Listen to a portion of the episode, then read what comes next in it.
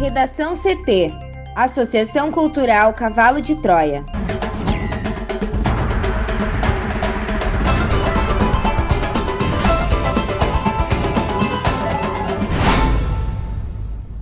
Agora, no Redação CT.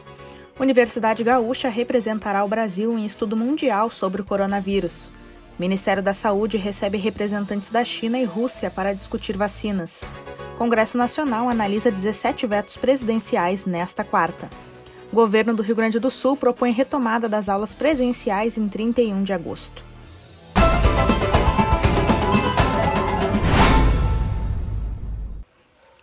Eu sou a jornalista Amanda Hammermiller. Este é o Redação CT da Associação Cultural Cavalo de Troia. Tempo nublado com garoa em Porto Alegre, temperatura de 11 graus. Boa tarde. Na quarta-feira será de tempo instável durante todo o dia. À tarde, há possibilidade de chuva e a temperatura também cai. A máxima na capital hoje deve chegar aos 14 graus. A previsão do tempo completa daqui a pouco. Com a chuva em Porto Alegre, houve registros de pontos com acúmulos de água e bloqueios parciais. Uma das vias prejudicadas foi a Sérgio Jean Clut, transversal com a Avenida Sertório, na Zona Norte a via ainda está completamente alagada, sem diferença entre a rua e a calçada. Os motoristas eles devem evitar o trecho. Lembrando que em dias de chuva a atenção deve ser redobrada nas estradas, com cautela e prudência ao volante. Também aqui na quarta pela manhã houve registros de acidentes na capital. Um deles, uma colisão de carro em um poste na Avenida Mauá com a Rua General Portinho, no centro. O motorista estava sozinho e teve ferimentos leves.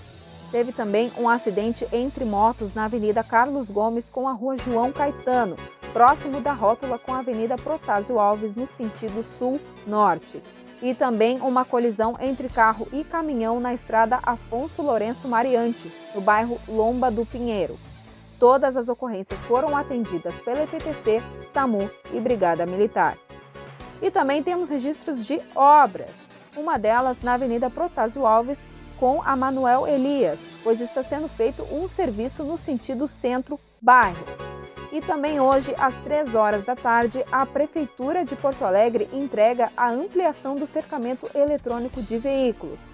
Esse cercamento é um grande aliado na diminuição de furtos e roubos de carros e aqui no quilômetro 99 da BR-290 foi retomado o estreitamento de uma faixa de rolamento a partir do acostamento interno, no sentido Porto Alegre-Guaíba, devido a obras. A previsão de liberação do trecho é até às 4 horas da tarde. Já em Bento Gonçalves, no quilômetro 192 da BR-470, na divisa com a cidade de Veranópolis, o trânsito está parcialmente interrompido devido a um acidente com um caminhão que caiu da ponte. O condutor ele já foi socorrido e a Polícia Rodoviária Federal ainda está no local. E para finalizar, a IPTC realiza a fiscalização de higienização e ocupação dos ônibus diariamente.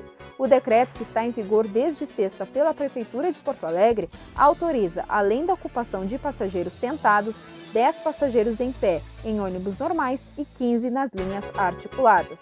Também foi publicado que o estacionamento compartilhado foi liberado. Permanece proibido, no entanto, o uso de bolsões de estacionamento público. Com o trânsito, Juliana Preto. E uma universidade gaúcha vai representar o Brasil em um estudo mundial sobre o coronavírus. A repórter Juliana Preto nos traz mais informações. A Universidade Fevale de Novo Hamburgo representará o Brasil em estudo mundial sobre o coronavírus. No total, 30 instituições de 18 países participarão do projeto que busca destrinchar o comportamento do vírus.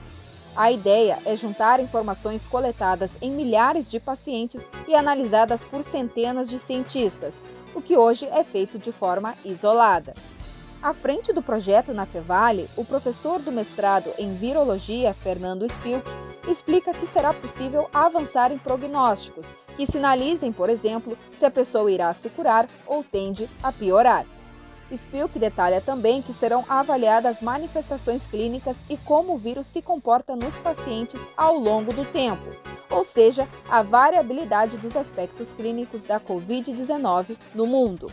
O projeto, chamado de Uncover, foi aprovado pela comunidade europeia e será liderado pelo Instituto de Medicina da Universidade da Antuérpia, da Bélgica. A Fevale foi convidada a participar devido à parceria que possui há alguns anos com a área de saúde da Universidade do Sul da Flórida, nos Estados Unidos. Fernando Spilk diz que os estudos financiados pela comunidade europeia começarão na metade deste semestre e terão duração de dois anos que rompe contratos com 11 entidades por suspeitas de fraude. Após analisar pagamentos da Fundação de Assistência Social e Cidadania, a FASC, para empresas parceiras, a Prefeitura de Porto Alegre rompeu o contrato com 11 entidades suspeitas de fraude. A Força Tarefa, montada há três anos, analisou 22.160 prestações de contas em atraso, relativas ao período de 2013 a 2017. O montante desembolsado pela FASC a essas organizações nesse período foi de mais de 411 milhões de reais. 11 entidades tiveram os contratos rompidos por má utilização do recurso público, incluindo, por exemplo, desvios e fraude em notas fiscais e documentos. Nove desses casos foram encaminhados ao Ministério Público para apuração dos fatos e avaliação de possíveis responsabilizações. De acordo com Sandra Schmidt, que coordenou os trabalhos entre janeiro de 2018 e janeiro de 2020, tinham casos de notas fiscais falsas, não comprovação de despesas e do número de beneficiários. Devido ao grande número de prestações de contas em atraso para analisar, houve a necessidade de contratação de funcionários e realocação de servidores. A presidente da FASC, Vera Pôncio, diz que o reforço de pessoal foi fundamental para conseguir concluir com êxito o trabalho. A FASC é o órgão gestor da política de assistência social no município de Porto Alegre, responsável pela oferta de serviços, programas e benefícios que promovam a inclusão de cidadãos, famílias e grupos que se encontram em situação de vulnerabilidade e risco social. Atualmente, são 246 parcerias com 141 organizações da sociedade civil. Para o Redação CT, Juliana Preto. Uma casa pegou fogo na Vila Santo André, próxima à Freeway, em Porto Alegre, na manhã desta quarta-feira.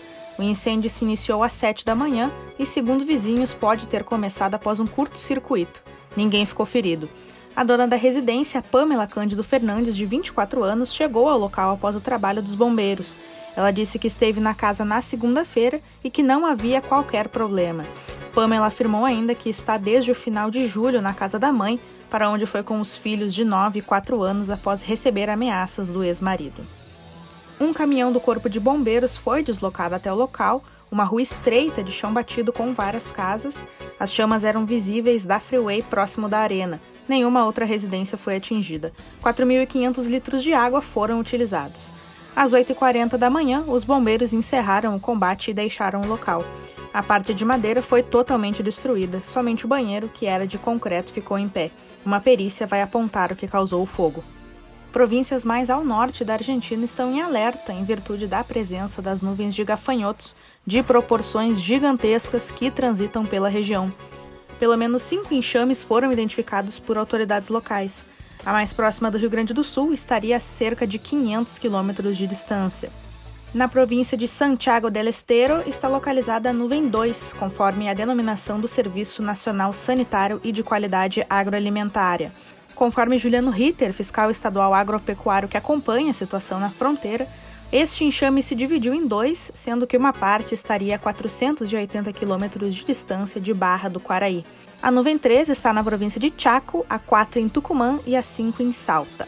De acordo com o Ritter, como na região dessa nuvem que estaria a 480 quilômetros do Rio Grande do Sul, os ventos são muito variáveis, nos próximos dias é difícil fazer estimativas. De acordo com o fiscal, a Argentina não está com ações de controle em razão da dificuldade em localizar as nuvens. A chamada nuvem 1, que era mais próxima do estado até então, foi dada como controlada além de encaminhar o acordo para a fabricação na Fiocruz de vacina desenvolvida pela Universidade de Oxford, do Reino Unido, e a farmacêutica AstraZeneca, o governo federal tem recebido representantes de outros países interessados em trazer ao Brasil medicação para imunizar a população contra a Covid-19. Na última terça-feira, durante a manhã, o Ministério da Saúde realizou reunião com a empresa chinesa Sinopharm À tarde, as tratativas foram sobre vacina desenvolvida pela Rússia, com representantes do Fundo de Investimento Direto da Rússia, além de técnicos do governo brasileiro. Nesta terça-feira, o presidente Vladimir Putin afirmou que a Rússia se tornou o primeiro país do mundo a aprovar a regulamentação da vacina. O Ministério da Saúde fez questionamentos sobre as características de cada vacina e estimativas de preço para a produção e apontou interesse em manter diálogo sobre o desenvolvimento das drogas. Representantes da Fiocruz também manifestaram interesse em apoiar as pesquisas clínicas dessas vacinas no Brasil. O governo do Paraná discute parceria para desenvolver as duas vacinas por meio do Instituto de Tecnologia do Paraná. O Congresso Nacional analisará nesta quarta-feira 17 vetos do presidente Jair Bolsonaro, incluindo o do pacote anticrime. A sessão será dividida em três horários nos três períodos do dia, finalizando às 19 horas com nova avaliação dos deputados.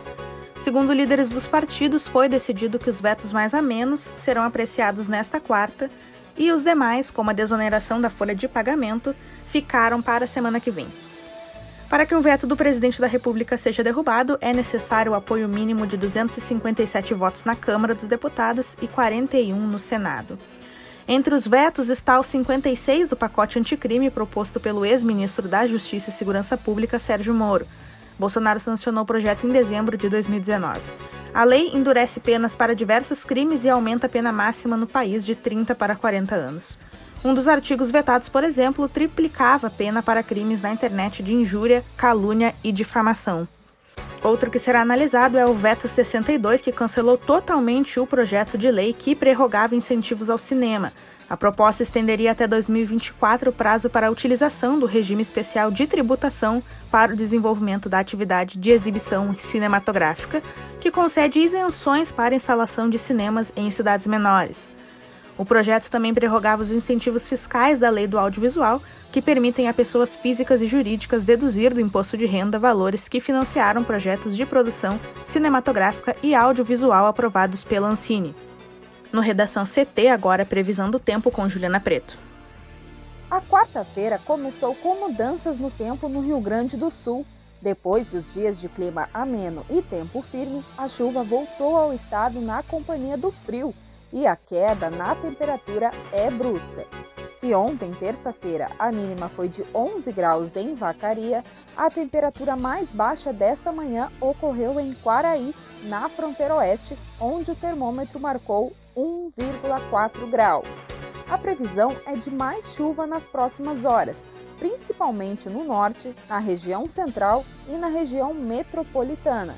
De acordo com a SOMAR Meteorologia, há risco de alagamentos e deslizamentos de terra nessas áreas.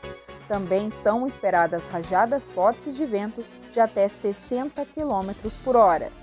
Mas o cenário é um pouco diferente na região próxima ao Uruguai, por lá, o tempo é seco e a temperatura mais baixa. Em Jaguarão, a mínima foi de 2,5 graus.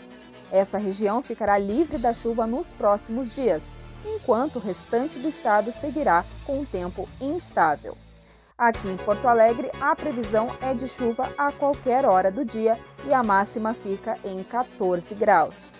É contigo, Amanda. Obrigada, Juliana. Agora vamos para o bloco de educação.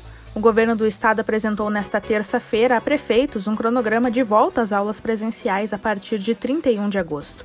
Tratado como uma sugestão pelo Piratini, o plano causou uma onda de críticas entre sindicatos ligados à educação e infectologistas, além de ter surpreendido gestores municipais. Em Porto Alegre, por exemplo, a Secretaria Municipal da Educação já adiantou que não trabalha com nenhuma data de retorno às aulas. Sindicatos que representam profissionais das redes estadual e privada de ensino consideram a proposta irresponsável e prematura.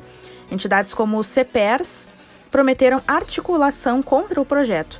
Já o Sindicato do Ensino Privado do Rio Grande do Sul vê com bons olhos o plano apresentado pelo Piratini. A proposta do governo gaúcho é que a educação infantil seja a primeira a retomar as aulas. O retorno gradual e escalonado das aulas presenciais ocorrerá somente nas regiões que estiverem em bandeiras amarela ou laranja. Na tentativa de garantir a segurança contra o coronavírus, está previsto um investimento de cerca de 15,3 milhões de reais em equipamentos de proteção individual para alunos e professores da rede estadual. Seriam mais de 9,8 mil termômetros de testa e 3,5 milhões de máscaras, sendo 328 mil de uso infantil, 1,9 milhão de tamanho infanto-juvenil e 1,3 milhão para adultos, sendo alunos e funcionários. Uma preocupação é com o início das aulas pela educação infantil devido à possibilidade de contaminação no ambiente escolar, considerando que a maioria das crianças é assintomática. Especialistas avaliam que a sugestão do governo do estado ocorre no pior momento da pandemia de coronavírus no Rio Grande do Sul. Redação CT, apresentação Amanda Hammermiller, colaboração Juliana Preto, uma produção da Associação Cultural Cavalo de Troia com apoio da Fundação Lauro Campos e Marielle Franco.